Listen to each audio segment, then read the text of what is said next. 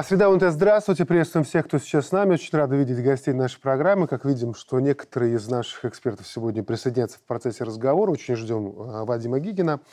А, много тем, которые хочется обсудить, понять вот те векторы, по которым сегодня развивается и наш регион, и все мировое наше пространство. Но начнем вот с чего. Тут э, украинский режим вдруг решил выкатить персональные санкции в отношении наших коллег. Это Александр Шпаковский, это Григорий Озаренок, наш Игорь Тур, это гендиректор СТВ Александр Осенко. Э, Вадим, жалеть или порадоваться за коллег?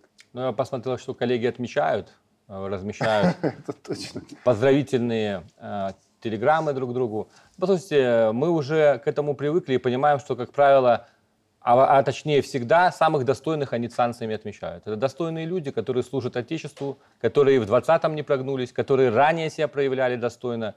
И мы не будем поддаваться санкционному давлению, а будем демонстрировать уверенность в том, что мы действуем в соответствии с национальными интересами собственной страны – и способны, несмотря на санкции, развиваться и отвечать на эти санкции достойно. Ну, действительно, наши коллеги иронизируют на этот счет, Конечно. это как минимум. да? а, там у кого-то могут и более крепким словцом приложить, я думаю, что из этого списка вы понимаете, кто.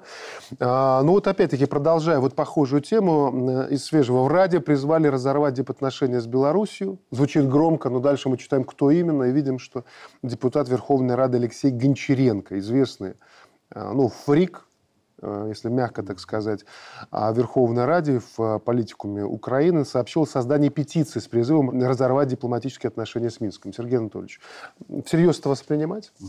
Ну, это, во-первых, не, не первая попытка, не первое заявление. И, э, конечно, члены Рады, отдельные члены Рады, они всегда стремятся пиариться. И я думаю, что это если это можно назвать событием, надо отнести именно к разряду э, личного пиара, не более того. Э, чрезвычайный полномочный посол Украины продолжает работу в Минске. Э, официальных заявлений не делается. То есть это абсолютно одного-двух дней новость. Ты понимаешь, все согласны с этим, поэтому просто отбрасываем это в сторону, потом отправляем в мусорку такие новости и таких политиков. Но это уже делаем не мы, это уже делает сама история. Гораздо более тревожные вещи, гораздо более тревожные сообщения поступают с западных, что называется, флангов. А в голландский порт Флиссинген массово перебрасывается американская военная техника, танки «Абрамс», БМП «Брэдли», самоходные гаубицы «Паладин», примерно 1250 единиц. Из Нидерландов техника идет в Литву и Польшу на усиление восточного фланга НАТО. Техника не просто наступательная, она с высокой проходимостью, которая явно не для защиты Европы. Плюс еще решение Дуды передать Киеву роту танков «Леопард-2» в рамках международной коалиции. Плюс Макрон с колесными танками АМХ. И англичане с танками «Челленджер». А вот Николай Евгеньевич, эти люди будут показывать пальцем на региональную группировку – говоря о том, что их учение угрожает региональной безопасности. Вы знаете, вы своим даже месседжем уже дали четкое понимание того, что происходит. Э, я привык э, оперировать цифрами и говорить о конкретных э, мероприятиях, о конкретных событиях. Если предыдущий момент, когда о разрыве отношений, это было фейк, по-другому не назовешь, то здесь реальность. Тысячи единиц техники пришли на сопредельную территорию. Они передвигаются к нашим границам. Э, но все это надо рассматривать в общем контексте. Закупка, планируемая закупка Польши тысячи единиц танков. Э, да для примера, на сегодняшний момент Франция имеет в своем составе 406 объектов. Всего лишь. Э, Германия 220 Э, Великобритания 227 и Германия 248. Это те цифры, которые есть сегодня в Европе, реальности, современной более-менее техники. Планирую, речь идет о тысяче танков. Вопрос, зачем и кому они нужны? Однозначно не для того, чтобы поставить около наших границ и попить здесь кофе в соседней Польше, Литве, либо Эстонии. Это атакующие средства, однозначно. И самое главное, это современные средства. И почему-то мы говорим только о бронетанковой технике. К этой технике добавлены средства артиллерии, противовоздушные обороны, уже о патриотах говорят все, кто только можно, э, противотанковые средства, и всевозможный комплект всего, чего только можно. До авиации дойдет? Это прогноз, но, на мой взгляд, дойдет и до авиации. Остановка только в одном.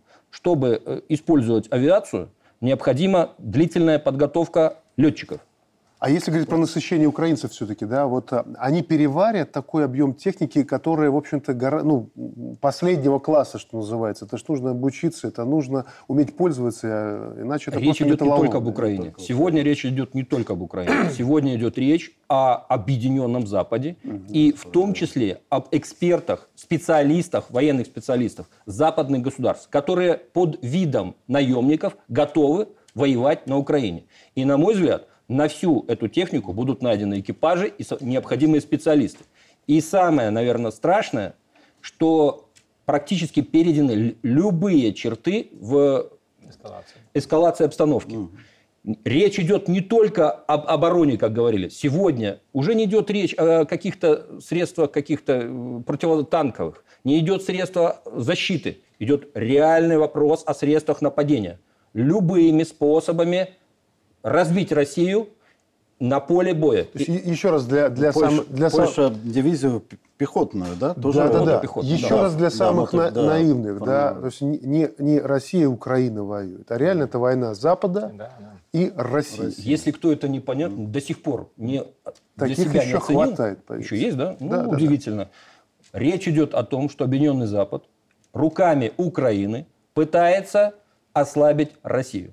При этом уничтожив Беларусь как союзника Российской Федерации. Но мы должны да, подчеркнуть, да, да. что Республика Беларусь никогда не угрожала. Мы всегда говорим, что это региональная группировка сил, объединенная с Россией, для того, чтобы сдержать в случае агрессии.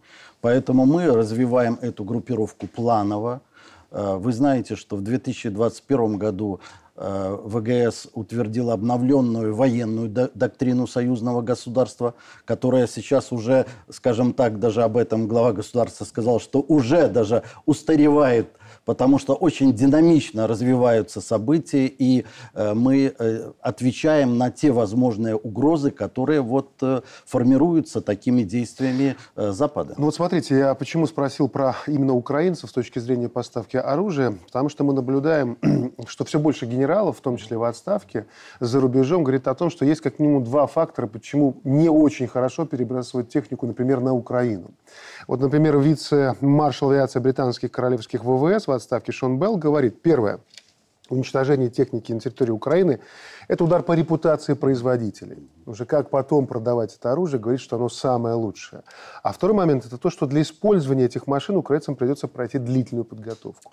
А я еще добавлю третий момент, о котором почему-то, опять же, не говорит Шон Белл. Это о том, что Великобритания не располагает э, нормальными, серьезными сухопутными войсками. И любая, так скажем, передача кому бы то ни было средств поражения, в том числе танков, это удар по собственным вооруженным силам, который очень сложно им восполнить. Приветствую, Вадим Францович, в нашей программе. Ну вот мы сейчас э, говорим о том, что переброска колоссальная сил, которые э, сосредоточены раньше были в основном на Украине, сейчас в непосредственность близости от нашей границы. Вот ваш прогноз. Это провокация для того, чтобы нагнетать напряжение или все-таки готовится ударить в ближайшее время? Я думаю, что Польша к войне не готова, и Польша воевать не собирается. Если речь идет о каких-то политических действиях, их нужно рассматривать в контексте предстоящей избирательной кампании. Ну и кроме того, нужно понимать, что НАТО э, не готово к большой войне с Российской Федерацией, соответственно, союзным государством.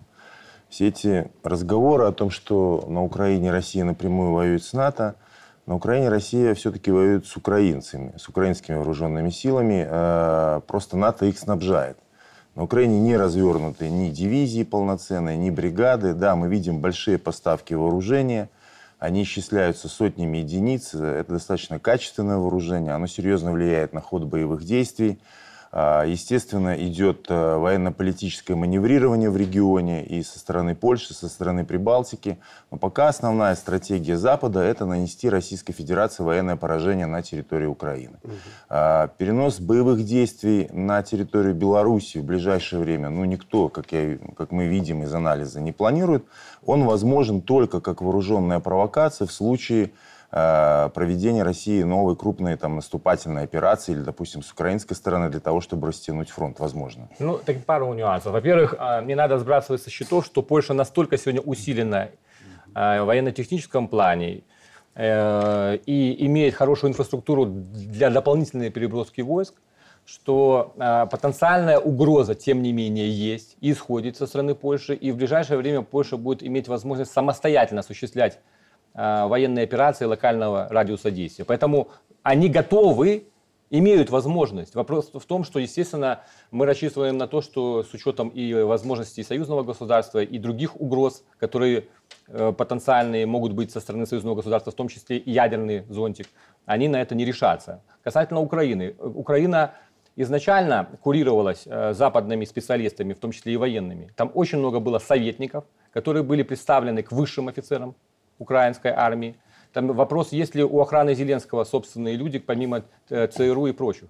Поэтому поймите, что сегодня Запад коллективно, используя э, в первую очередь живую силу Украины, сбрасывая старую технику, воюет с Российской Федерацией, но при этом, поскольку это вопрос экзистенциальной угрозы, они будут э, в максимальной степени усиливать э, ВСУ с целью нанесения поражения Российской Федерации. И под видом ЧВК, частных военизированных структур, наемников и прочее, спокойно могут кадровые офицеры войск НАТО участвовать в этой операции. Но все-таки я бы отметил, что Польша на данный момент проведению самостоятельных каких-то крупномасштабных операций не готова. И не будет готова в ближайшие 2-3 года. Мы это видим по планированию польских вооруженных сил. Э, поэтому, что касается старья, которое туда сбрасывают, знаете, такое себе старье. 232 как минимум э, гаубицы, которые поставили американцы, одни 155 миллиметров, вторые 105 миллиметров за прошлый год, под миллион снарядов, но это не совсем себе такое не старье, только старье, естественно, и новые вооружения. Вот два интересных посыла э, в развитии э, темы, два интересных посыла. Вот с одной стороны, Украина запланировала саммит мира, там штаб-квартира ООН 24 февраля, обещает, что некий план мирного регулирования представит, ну, разумеется, как Киев его видит. А с другой стороны, в это же время генсек НАТО Столтенберг делает такое заявление. Нормализация отношений западных стран с Россией не наступит и после окончания конфликта на Украине. Вот как это понимать? Значит, что наверное... Россия просто не оставляет другого шанса, кроме как идти до конца? Начнем с того, что реальность, э, сценарий уже написан. Он уже написан и предваряется в жизнь. Угу. И в этом сценарии главное действующее лицо с точки зрения э, воюющей страны пока что Украина. И ее силы любым способом, как воевать до последнего украинца. Но Столтенберг выражает объединенный интерес или, так скажем, позицию Запада. И он четко говорит, что пока мы не достигнем собственных целей, поставленных на Украине, мы не остановимся. А главная цель какая? Ослабление России. Не ослабление Расчленение России, да. России, России. Нет. Ну, это, это дальняя задача. Раз, расчленение а написано, согласно документам э, первоначальным, э, до 2020 года усиление России в регионе и стягивание, как, она становится центростремительной силой, усиливает свое влияние в странах СНГ. 20 год, 22 они планировали отрыв Украины, в том числе вариант был военный конфликт. 24 год обозначен как год это распада России. один из сценариев. Один из сценариев, но это сценарий, который прописан. Давайте будем говорить тогда о реальности. А реальность такова. Есть стратегия НАТО, которая принята буквально в прошлом году, где прописано, что они хотят. А там четко сказано, что главный противник – это Россия, главный, э, так скажем, и второй Китай, он не противник, а ну, конкурент. конкурент да, главный да. стратегический конкурент. Давайте исходить из этого. Как правило, угу. НАТО действует по своим документам.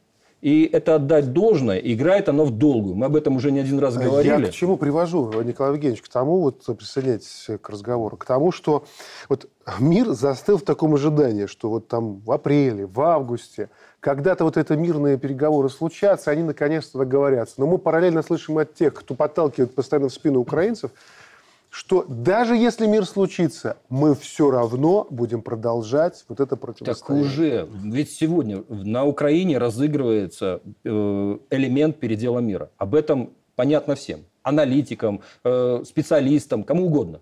И пока не будет решена главная задача, не остановятся. Но тут э, что происходит? Ни одна из сторон в 2022 году не достигла своих стратегических да, целей. Соответственно, для того, чтобы перейти к политическому урегулированию, они должны продемонстрировать силу и нанести какое-то видимое и преподнесенное мировому сообществу крупное военное поражение, чтобы с позиции силы навязывать другой стороной те или иные переговоры. По поводу конечных целей Запада там, или распад России, ослабление России, мне кажется, они все-таки, не надо преувеличивать их э, какую-то вот такую зловредность, что они сидят и на 10 лет вперед, там, может кто-то так и думает. Но те, кто принимает решения, они в значительной Есть степени, такие, вы да, сталкиваетесь, они ситуативно да. реагируют, ситуативно, да. подстраиваясь под ситуацию. Конечно, они хотят нанести поражение России. Если это приведет к распаду России, у них же даже дальше они как анализируют? А как управлять как этими распавшимися? распавшимися? Перед да, ними стоят столько новых задач, да. ответа на которые они не знают. Тут и ядерное оружие, и межнациональные конфликты и так далее. Но и самое главное, они уже считают, вот в их отчетах, которые мы видим, написано, что 22 год, как они считают, стал годом политического поражения России. И дальше они уже перемещаются постепенно на следующую цель – Китай. И сейчас они думают, каким способом встроить Россию вот в эти свои новые планы, в каком виде. Поэтому не зря идут заявления о том, что без России невозможна архитектура европейской безопасности, безопасности. и так далее, и так далее. Вот эти два трека – это классическая американская политика – давления, то есть кнута, и, и дипломатических каких-то ловушек. Коллеги, ну, один а... момент хочу вот обозначить. Первое. Э, к сожалению, констатирую факт, что уже спровоцировав эту специальную военную провокацию США в Европе, они уже добились своих целей определенных. Они геополитически ослабили Россию. Ослабили ее влияние в регионе Центральной Азии, э, на Ближнем Востоке. Здесь достаточно сильные силы. Я закончу. Я, я вас не перебью. Значит, достаточно сильно э, ослабили Россию здесь, в регионе. Первое. Второе. Э, то, что военная операция рано или поздно закончится, естественно, мы на это рассчитываем, естественно, мы рассчитываем на победу Российской Федерации. Но ведь они не собираются останавливаться в вопросе э, экономического сдерживания, санкционной политики. А, а они пытаются усилить э, отставание России в технологическом плане. При этом они будут еще играть на противоречиях. И американцы, для них идеальный сценарий все-таки расширение, эскалация этого конфликта. И мы должны этого не допустить. Поэтому они не только хотят ограничиться Украиной, и не только э, тем, чтобы мы завершили эту военную операцию в обозримом будущем, а вплоть до втягивания Польши и ряда других стран э, в этот конфликт. Совершенно верно. И по поводу угроз, которые касаются нас, и э, то, что касается исхода кампании на Украине, э, то, что отразится на нас, совершенно очевидно. Да. Но это подтверждает снова и снова. Глава МИД Эстонии Урмас Рейнсалу на вебинаре недавно о стратегии демократических сил Беларуси, глава МИД Эстонии, ему очень важно, как будут жить демократические силы Беларуси, сказал, что он связывает демократизацию Беларуси с исходом войны в Украине. Вот так. Поэтому все, как, все что разворачивается на территории Украины, касается нас угрозу, непосредственно. Понимаете? Если мы будем исходить из самого благоприятного для нас сценария, то мы заблаговременно не примем необходимые действия. Мы не исходим из да. Э, благоприятного сценария, но мы должны э, видеть очевидные вещи. То есть нельзя э, и наш анализ проводить по линии такой постоянной эскалации. Первое. Запад боится прямого столкновения с Российской, Российской Федерацией. Федерацией. Об этом говорили наши силовики. Мы помним брифинг и председателя Комитета госбезопасности, и наши военные. Почему? Потому что они проводили на Западе моделирование, российские стратегические э, силы, они находятся в хорошем состоянии. Мы видим, поступила торпеда «Посейдон». И в случае, если действительно возникнет угроза Российской Федерации, э, либо втягивание прямое войск НАТО, Россия готова пойти на применение всех сил сдерживания, которые у них есть. Они это прекрасно понимают. Они боятся прямого столкновения – они понимают, что вторжение на территорию Республики Беларусь силами, силами НАТО, да. это будет означать, согласно нашей военной доктрине, вторжение на территорию союзного государства. И по их действиям они очень сильно опасаются. Вот когда ракеты залетали, и какие-то заявления, когда пранкеры Дуди звонили, и так далее. Так далее. То есть Запад управляет рисками прежде всего рисками ядерной войны. Мы видим, ядерной войны они не хотят. Ну, слава богу. Да, соответственно, они пытаются нанести поражение имеющимися экономическими, да, дипломатическими военными силами. Но почему Запад не достиг цели? Вот говоря о Беларуси и о теме, которая всплывает, разрыв отношений между Белоруссией и Россией, разрушение интеграционного сообщества, уничтожение нашего военного союза являлся, а, является одной из стратегических целей Запада. И она не только не достигнута, но в результате специальной военной операции они увидели, убедились, что мы еще больше стали сотрудничать. Сергей Анатольевич. Да. Ну, я хочу сказать о том, что ну, не случайно и вот эта идея, э, такое громкое заявление о саммите мира, да, mm-hmm. ну как можно его провести без участия Российской Федерации, Китайской Народной и Республики где? И, и где? Э, с другой стороны, э, конечно же, мы знаем и цену вот некоторых соглашений, международных соглашений, в том числе Мин, Минских соглашений. Вот эти заявления Меркель, Оланда, которые, кстати, очень сыграли в пользу, наверное, Российской Федерации и ну, в каком-то психологическом, идеологическом плане в поддержку даже СВО. А, мы видим э, цену вот этих договоренностей, с кем сегодня договариваться. Поэтому, конечно же, э, задача стоит э, это нанесение определенного ущерба Российской Федерации. Конечно, вы знаете, и неоднократно принимались резолюции Конгресса США, Европарламента, где открытым текстом написано, что Запад не устраивает союзное государство. Поэтому, конечно же, э, попытка э, мятежа 2020 э, года не удалась. Мы выстояли. И сейчас задача, конечно же, продолжать, продолжать укреплять белорусскую государственность. Вот в продолжение. Очень интересная социология э, пришла из Европейского Союза. Почти половина жителей стран э, ЕС, 48%, выступают за то, чтобы война на Украине закончилась как можно скорее. Э, эти данные опроса, который был проведен, проведен в 9 странах, причем без Молдовы и Сербии, так бы цифры были еще показательнее. Так вот, больше всего скорейшего завершения боевых действий, причем даже ценой территориальных потерь Украины – хотят австрийцы и немцы, более 60%. И примерно такие же настроения еще и у греков, у итальянцев, у испанцев. То есть люди устают все от войны. очень просто. Эти страны, как наиболее благополучные многие годы, больше всех почувствовали на себе, что можно стать, жизнь может стать хуже. И они это почувствовали. Не только потому, что Увеличились цены, увеличились расходы домохозяйств, стало тяжелее жить, а Европа привыкла жить хорошо на протяжении десятилетий за счет э, цен на газ, на э, другие средства, э, так скажем, на дешевую энергию и так далее. И именно эти люди, когда видят, всегда все решения проходят через тебя лично. Если тебе стало жить хуже, значит, ты должен найти причину, по которой выйти из этого положения. Причина ясна. Помощь Украине, война на Украине.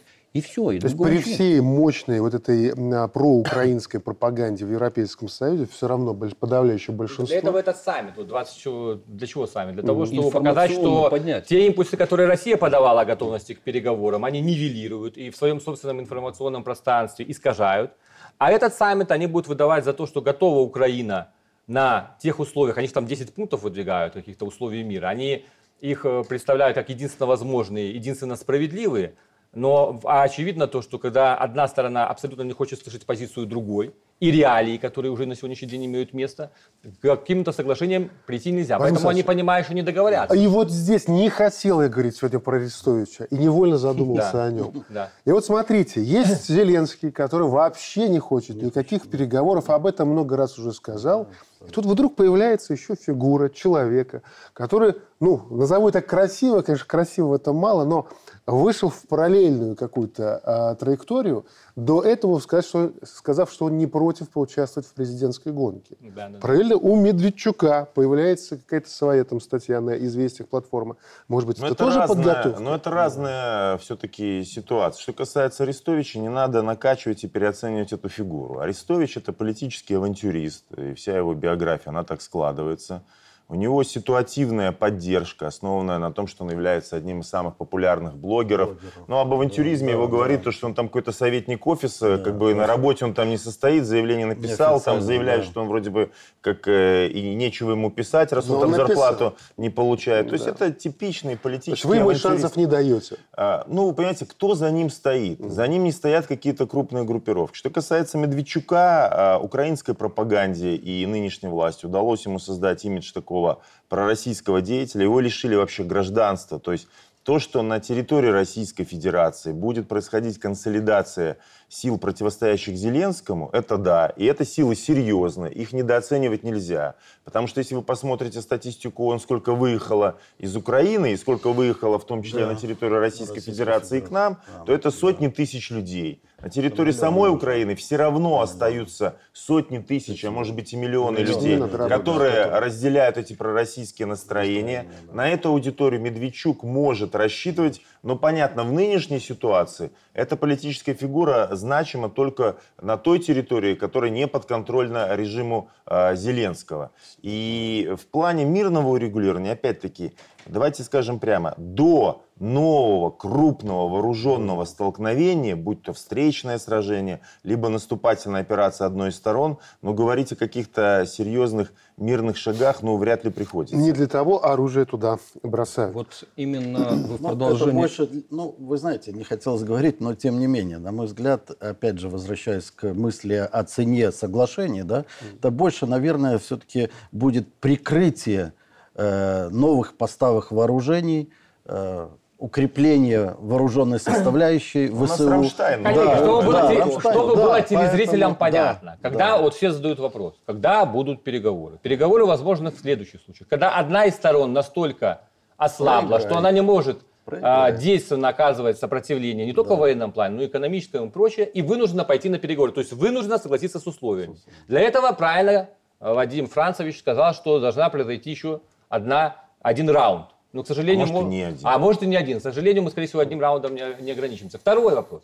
Если одна из сторон сможет либо убедить, либо вынудить бенефициаров отступиться, да, а это говорит Соединенные Штаты Америки. Если бы Российская Федерация смогла как-то действенно, ну, Российская Федерация, может быть, в союзе со своими а, партнерами по международному диалогу, смогла бы вынудить иными шагами Соединенные Штаты, англосаксов отказаться от этого проекта дестабилизации Европы. Но это еще более сложно, потому что они вложили в это и деньги, и это долгосрочное планирование. До тех пор, пока либо одна сторона не ослаблена, либо бенефициар не будет заинтересован в эскалации, этот конфликт будет продолжаться. Коллеги, еще одна большая. Давайте ближе к нам подойдем. Да, все правильно, абсолютно э, верно обрисовали мы а, контекст. Но перебираясь к очень важному вопросу, вот издалека я начну. А, Вот мы говорим, посмотрели на этот опрос обычных европейцев, видим, что они хотят, конечно, как обычный человек, они хотят мира, они хотят привычной, спокойной жизни, но при, при этом сыты. При этом мы видим, что политики на Западе, они явно употребляют таблетки азверина.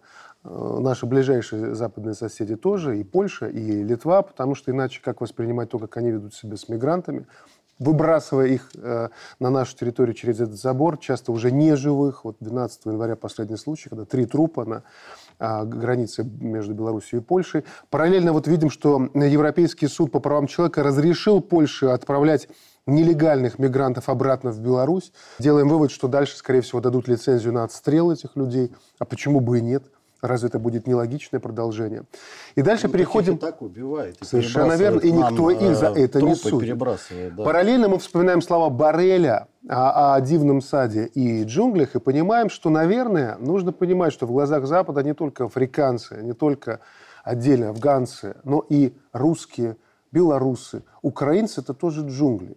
И здесь плавно я подхожу к тому вопросу, который, в общем-то, всему обществу предложил Александр Лукашенко во время Рождества, когда выступал в храме и сказал, может быть, сейчас время для того, чтобы сделать шаг навстречу для тех, по крайней мере, кто осознал, кто уехал просто на волне эмоций, или кто готов понести Дмитрий наказание. как вы изящно увязали эти две темы, я думаю, к чему же вы А ведете? Что делать? Я хочу Но. сказать, что на этот вопрос либо уже пытаются ответить Но на самом деле здесь либо связь, скоро начнут связь отвечать. прямая есть, поскольку мы видим сигналы какие. Вот э, како- какое-то количество наших граждан уехало, да? Да. Давайте так смотреть тоже объективно. Они там устроились? Нет. Посмотрите, какая критика идет вот этих структур беглых, которые там созданы, всякие там офисы какие-то, кабинеты. Любое интервью, которое с их стороны идет, там просто шквал э, негативных комментариев. Почему? Мы ведь очень многих знаем. Во-первых, кто-то поехал, будучи на волне такой политической э, эйфории, а уже прошел год, второй, ничего не меняется. И у них эти идеологическая эйфория прошла. Они их называют там этими э, вновь призванными, неофитами и так далее. Вта- другие думали, они под, на волне политической, поедем там экономические вопросы решим. Жить стали хуже. Мало кто-то стал жить лучше. Смотрите, что происходит. Мы же видим не один случай, когда они туда едут, а лечить зубы, покупать очки, значит, проходить медицинское обслуживание, приезжают сюда. Возникает вопрос, на каком основании? Если вы продолжаете пользоваться благами белорусского государства, имеете белорусский паспорт, так вы тогда определитесь со Так своей давайте позицией. их и послушаем. Мы вот специально обратились сейчас вот не- небольшой блочок, чтобы вот нашим зрителям проиллюстрировать. То есть не наш опрос. Мы заглянули на позиционный ресурс специально потому, что увидели, что и они, пытаясь провентилировать, а как же люди отнеслись, находясь в Польше и Литве, к словам белорусского президента, они были, наверное, разочарованы, потому что подавляющее большинство либо уже вернулись, либо собираются вернуться в своих мыслях. Давайте посмотрим, вот сейчас послушаем некий Александр, разработчик крупной IT-компании. Вот что он сказал. С женой провели в эмиграции 9 месяцев. Причин для отъезда было две. Первая – война в Украине. Вторая – заказчик проекта не хотел сотрудничать с белорусскими офисами. Мы решили релацироваться в Турцию. Потом появилась идея перебраться в Польшу, но поняли, что жить нам там финансово будет тяжело. В итоге вернулись в Беларусь. Риск того, что могут прийти и арестовать тебя, есть всегда. Но когда приехал в Минск, даже стал лучше спать. Мы с женой хотим жить в Беларуси. Здесь наш дом. Это не наша подборка для тех, кто попытается нас уличить, что мы подтасовываем факты. Это на оппозиционном ресурсе человек говорит свои мысли. Вот, Николай Евгеньевич, как вам такое? Знаете, моя позиция следующая. Я бы четко объяснил, что дом есть дом. Здесь и стены помогают. И это понимает большинство людей. И посыл президента, который мы все с вами все услышали, мы услышали, но, слава богу, услышали и за кордоном. Люди, возвращайтесь. Вас здесь ждут. Вы ошиблись, но Родина готова вас простить. Это первый посыл. Второй посыл. Э, Нигде никто никому не нужен, кроме как дома. Если ты здесь работаешь, трудишься, находишь э, свою нишу в общественной жизни, ты здесь можешь развиваться и достигать определенных границ и определенных высот. О чем говорит вот этот молодой человек, надеюсь, который уехал за границу и занимается IT-сферой. Многие, кто уехал, сегодня осознали, что а, им было бы лучше в Беларуси, что жизнь в Беларуси никоим образом не хуже, скажем так фразу, не хуже, чем в Европе. И самое главное, он здесь является гражданином, защищенным по многим параметрам, по многим вопросам. И государство готово давать ему гарантии. Вот давайте еще пару примеров, что-то из их форумов, что-то опять-таки все сплошное взято из непрогосударственных ресурсов. Значит, а пару цитат. Из 15-20 знакомых айтишников переездом довольные человека 3-4, остальные хотели бы назад, но не могут. Одни участвовали в акциях, боятся задержаний, другие получили новую работу за границей. Дальше. Думаю, обстановка в Беларуси нагнетается, чтобы Украина перебросила часть войск на север. Вот видим, размышляют вот так. А сверка военно-учетных специальностей – формальность. Когда приехал в Минск, даже тоже вот стал лучше спать. В Батуми мы часто вспоминали Минск. Говорили, что у нас улицы пошире, сервисы, продукты получше. Ситуация с возможным задержанием также не пугала. На марше я не ходил. В итоге мы решили вернуться. Ну и вот напоследок такой. Один из знакомых вернулся и за фото в телефоне оказался на сутках. А после выхода из изолятора он решил больше не уезжать, сказал, свое он уже отсидел. Коллеги, ну, во-первых, посмотрите, они же даже пытались манипулировать высказыванием президента. Он призвал приехать, но сказал, что те, кто совершили преступление, ответят, и все равно они будут здесь. Четко Да, проговорили. послушайте, они начали манипулировать, запугивать. Но, во-первых, в какой день это было высказано? Это было в святой праздник, в святом месте. То есть это был однозначно посыл, такой шаг навстречу. А Второй- зачем, а зачем они запугивают? Вот, Вадим, вот ваше мнение. ну, я сейчас... Что их не устраивает? Я сейчас объясню. Пер- Ну, вот я хочу свою мысль закончить. То есть э, это был шаг навстречу, шаг навстречу. И, э, понимаете, мы семья. Мы семья. Э, Президент – это глава семьи. И мы хотим видеть членов нашей семьи, даже тех, кто оступился. Ведь мы своих детей прощаем, где-то их наставляем, где-то, может быть, наказываем, но тем не менее это наши дети. Поэтому в целом Беларусь демонстрирует, что мы как семья готовы с теми, кто не, не готов стать на путь предательства, жить вместе. Почему они это делают? э, ну, они хотят нам наносить разными. Это идет гибридная война. И есть разные элементы гибридной войны. Это информационные, экономические, подрыв демографической Владимир ситуации. А может, а может все еще проще? Может быть, для них, вот для этих беглых э, кабинетов, это просто кормовая база, и как Они только... А, они они уедут, тогда они вообще, а, сегодня бе- геблый кабинет содержится с одной целью, чтобы Светлана в час X могла призвать иностранный военный контингент войти на территорию Беларуси и легитимизировать э, иностранную интервенцию. Больше она там ни для чего уже не нужна. И, и, то, что, и то, что от нее уезжает паство, это еще окончательно уничтожает ее положение там. Но ведь вы посмотрите, сегодня а у них две повестки дня. Первое, призыв бомбить, собственно, раньше они призывали к санкциям, и к оказанию экономического давления сегодня час практически в каждом своем выступлении те или иные представители оппози- оппозиции, находящиеся за рубежом, обсуждают вопросы, каким образом нанести военный ущерб Беларуси. Есть- Вплоть для бомбежки городов. одно- есть еще одно, что мы должны платить репарации. Да, И второй момент, они обсуждают, почему э, не тем образом распределены финансовые ресурсы. То есть делят деньги. Все. Ну, здесь э, понятно, что если будет такое возвращение, это очередное поражение команды Вечерки. Ну, давайте прямо говорить, никакой там команды Тихановской нету. Значит, вот, э, вот этого офиса это очередное поражение. Потому что они, представляя некую даже надутую массовость этой белорусской ми- иммиграции, говорят, что вот они их представляют, да, они вот э, решают их, какие-то проблемы. И когда люди начну- э, уже, уже от них отворачиваются, это очередное поражение. Следующий момент, но все-таки давайте учитывать настроение нашей патриотической общественности. Президент слышит. Вот говорят, было заявление об амнистии, прошло время, сейчас новое заявление. Почему? А Потому что наши граждане, те, которые отстаивали Беларусь в 2020 году и потом, задают правильные вопросы. Хорошо, они вернут, они там вернутся. Отсидят там кто-то сутки, кто-то не отсидит. Публично как-то они не будут себя проявлять. А не создаст ли это некие ячейки спящих? Насколько искренним будет это раскаяние? Эта дискуссия ведется в патриотических кругах, и мы ее игнорировать не можем. Такая опасность тоже существует. Потому что вот э, про айтишников вы показываете, переехали в Турцию. Мы тоже знаем случаи, когда разбирали эти примеры.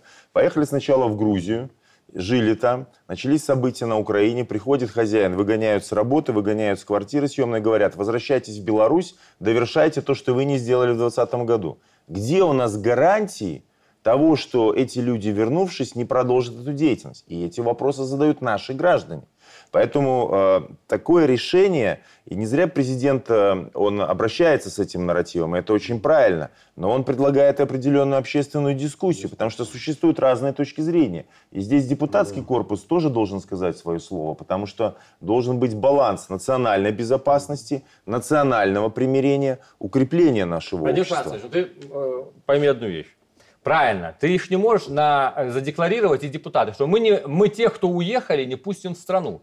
У нас есть уголовный, административный и прочих кодекс. Если совершил правонарушение, люди грамотные, мы ни один э, нормотворческий э, законодательный акт не скрываем. И он знает, по какой статье он проходит.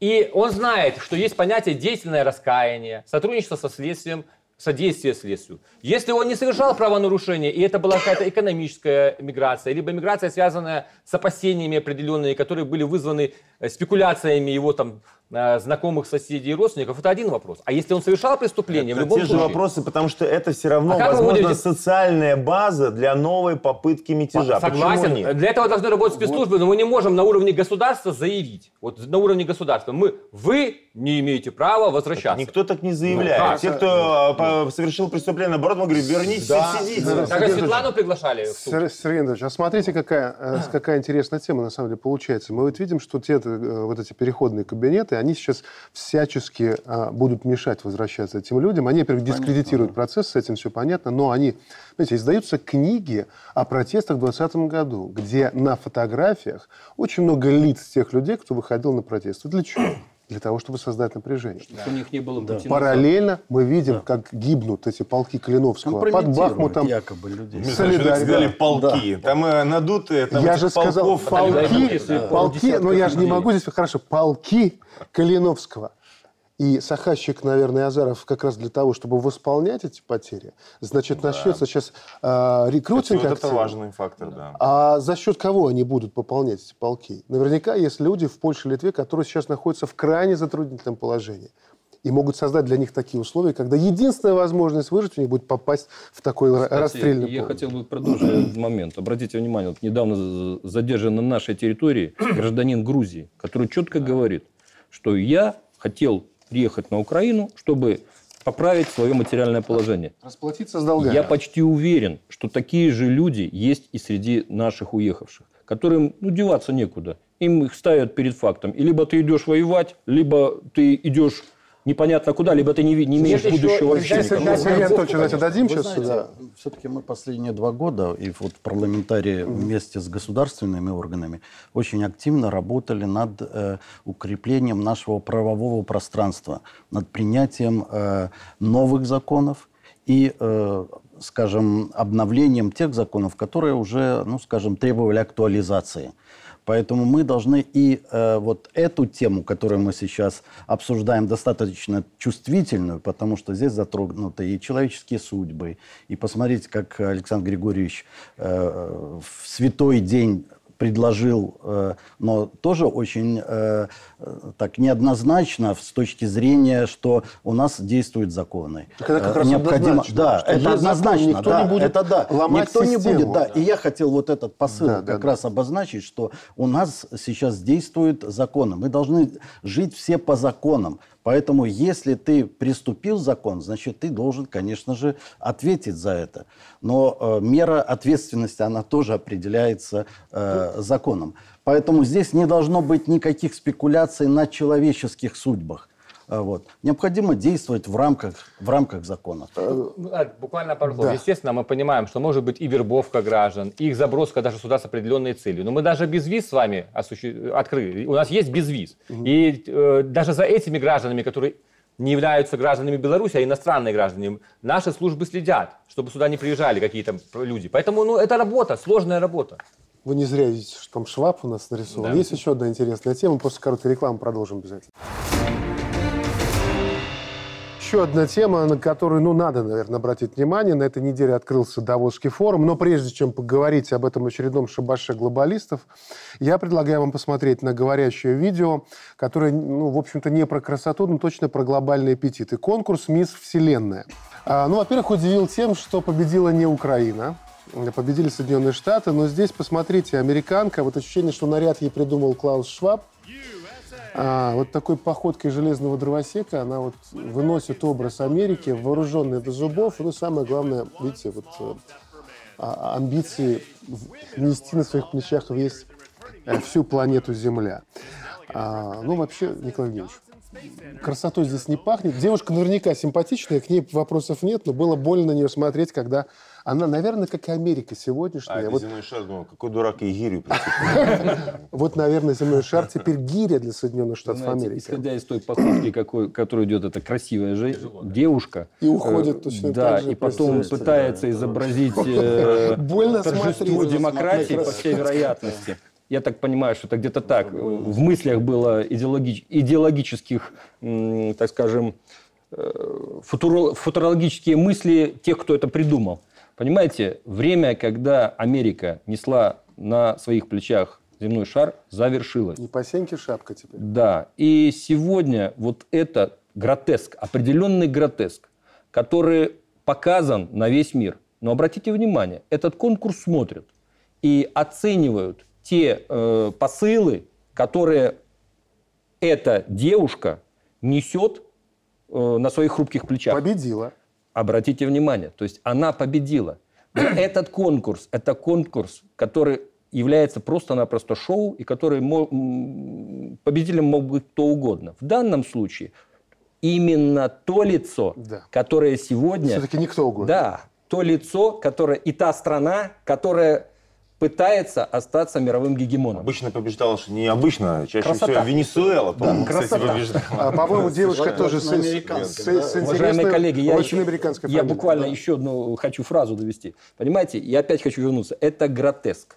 Это определенный э, показ своих возможностей и того, как бы хотелось видеть дальнейшее развитие Николай мировой я обстановки. не мог вот так просто предложить вам проговорить по, по- про Шваба, когда была такая симпатичная девушка. А, вообще форум тоже показательно прошел, да. Ну, самое главное, да, они говорят, что самое главное то, что беспрецедентное число там бизнесменов в этот раз приехало, но из э, мировых лидеров, ну, Шольц, хотя его уже с натяжкой можно мировым лидером назвать, Байдена не было, России и Китая не было. Но по-прежнему гнули свою линию, говорили про фрагментированный мир, про раздробленный мир и про то, как в этом мире нужно лавировать. Стоит вообще сегодня смотреть на вот эти сходства? Даосский форум, кстати, внес немало лепту в то, чтобы мир был фрагментирован. Вот те сценарии, которые там обсуждались, э, э, та линия, стратегия, которая вырабатывалась, она и привела к кризису глобальному, который мы видим. С одной стороны, желание замести проблемы э, американского лидерства, то, что называется, под половик, они назревали уже давно. Но послушайте, если весь мировой экономический кризис, собственно говоря, начался в Соединенных Штатах Америки уже 15 лет назад, они пытались э, на другие страны перенести эту тяжесть. Когда они уходили от одних проблем, э, выдвигая на авансцену другие. Но кто сейчас вспоминает экологическую повестку? А сколько копий сломали на этом Давосском форуме, когда совершенно очевидно, параллельно, об этом писали философы, социологи, в том числе западные, назревали другие проблемы. И Давосский форум – это тоже такой гротеск. Вот вы не зря увязали это, это, это шоу и форум. Это шоу такое же. Это же такое же шоу, когда этот форум на таких же, э, как цементных ногах пытается что-то вытащить, а уже не интеллектуально, не стратегически, он на это попросту не способен. Если раньше, вот смотрите, да, там бизнесмены приезжают, на, на Давосский форум стремились попасть, Да. сейчас он тоже превращается в некий символ вот того уходящего мира, который разрушается вот на короткая наших глазах. иллюстрация, потом обязательно мы продолжим этот разговор. Ответка, которая приходит уже из другой части мира, в котором проживает гораздо больше населения. А, Премьер-министр Индии Нарендра Моди Цитирую. «Развивающиеся страны глобального юга, Азии, Африки и Латинской Америки станут движущей силой экономики в 21 веке, в отличие от развитых стран, чей рост замедлился. Голос глобального юга должен задавать собственный тон. Вместе мы должны вырваться из замкнутого круга зависимости от систем и обстоятельств, созданных не нами». И дальше еще одна цитата. Си Цзиньпин. Китай готов идти на сближение с Россией ради более справедливого глобального управления. В этом-то и дело. Ну, кстати говоря, из Индии там было достаточное количество миллиардеров, по-моему, 16.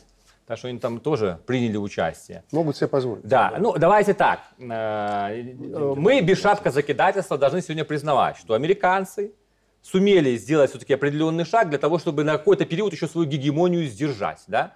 Спровоцировав здесь, в Европе, достаточно серьезные региональные конфликты, втягивая все больше Европейский Союз э, в то, чтобы со- со- собственными санкциями, вводимыми Европейским Союзом, уничтожать свою экономику, выводить производство в Северную Америку. Поэтому на какой-то период они еще свою гегемонию благодаря этому будут сохранять. В том числе действуя по принципу «разделяй и властвуй», пользуясь тем, что Китай очень сильно завязан на рынок э, Соединенных Штатов Америки, пользуясь тем, что США являются первыми в мире по добыче нефти, нефти переработке нефтепродуктов и целый ряд других аспектов. Но это не значит, что другие страны будут сидеть, так скажем, и смотреть на, на этот, как вы говорите, спектакль или гротеск. Естественно, э, Китай, понимая, что он завязан, тем не менее понимает, что играть собственную роль в мировой экономике, являясь э, второй экономикой мира, определять э, собственную стратегию развития, в том числе используя то, что сегодня регион вот, э, Азии набирает такую мощь,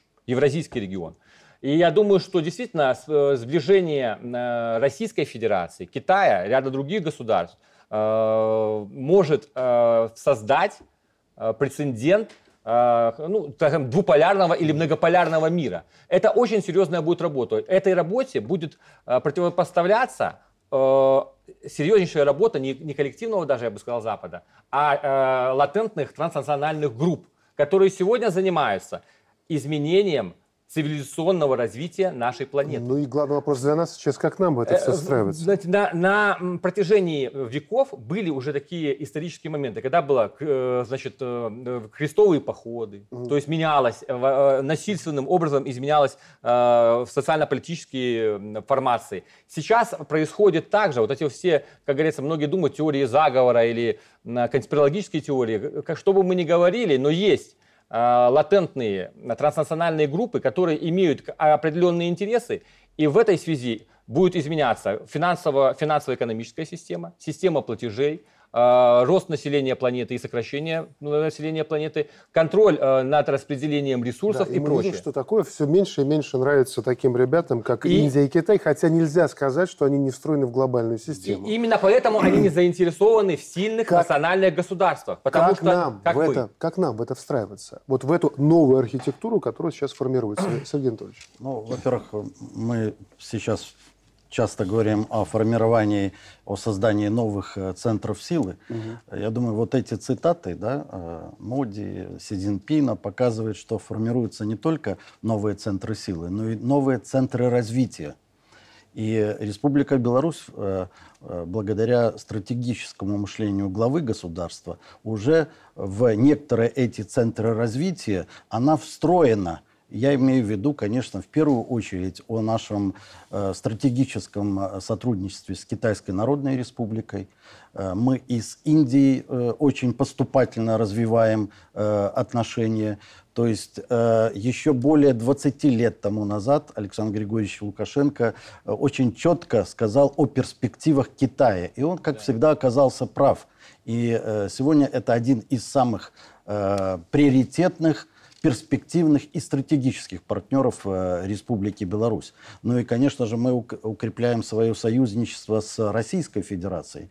При всех сложностях, да, при всех э, обстоятельствах вот этой конфликта э, с Украиной, тем не менее, это крупнейшая держава в мире, это одна из самых богатых стран мира, и Республика Беларусь э, сейчас очень активно развивает экономическую интеграцию с Российской Федерацией, что также и в- сейчас, и в перспективе будет обеспечивать и темпы социально-экономического развития нашей страны, и бла- уровень благосостояния нашего народа. Вот, да. Поэтому э, как раз, на мой взгляд, руководство нашей страны приняло э, много лет тому назад очень правильные стратегические решения, и мы э, уже встроены в эти центры, новые центры развития. Дальние дуги, было Да, такое да, понятие. Помните, да. дали себе. Да. Владимир Францович, то есть получается, вот этот наш год мира и созидания, это не только посыл внутрь государства, но еще некий такой сигнал, не знаю, азбука Морзе или там вот э, маяк, что вот наши ценности, кто с нами, мы готовы встраиваться в этот новый мир, который разделяет вот эти основные понятия. Можно же так тоже воспринимать? Ну, безусловно, я здесь соглашусь, что уникальность белорусской ситуации в том, что а, свой выбор мы сделали давным-давно и а, очерчивали эти параметры. И то, что наш стратегический партнер Россия, затем Китай, а, вот это взаимодействие с разными странами, а, мы, нам не надо ничего менять. Просто мы хотим, чтобы нашу позицию услышали. И на, на протяжении всех последних там, 20 с лишним лет Беларусь выступала с миротворческими заявлениями. Давайте просто вспомним. Потому что не просто из ниоткуда год мира и созидания. А, то, что мы сами вывели ядерное оружие с своей территории. Александр Лукашенко выступал с инициативой создания безъядерной зоны в Центрально-Восточной Европе. Мы предложили площадку для переговоров э, Минских соглашений, и тогда их все оценивали положительно, а не так, как сейчас за одним числом Результаты были. пытаются навести тень на плетень, и тогда остановили полномасштабную войну. А, Далее мы предложили запустить процесс урегулирования безопасности э, в Европе через так называемый Хельсинский-2 механизм. Вот если бы все это было услышано и выполнено, никакого конфликта на Украине, который мы наблюдаем, попросту бы не было. И, безусловно, э, призыв Александра Лукашенко, он обращен и вовне. Беларусь таким образом подтверждает свою роль, э, ну, уже немножко подзабыли это, этот термин, учитывая боевые действия, но тем не менее, донора мира и стабильности. Мы свои ценности не меняем. Мы говорим, да, мы принадлежим к восточнославянской цивилизации. И Украина принадлежит.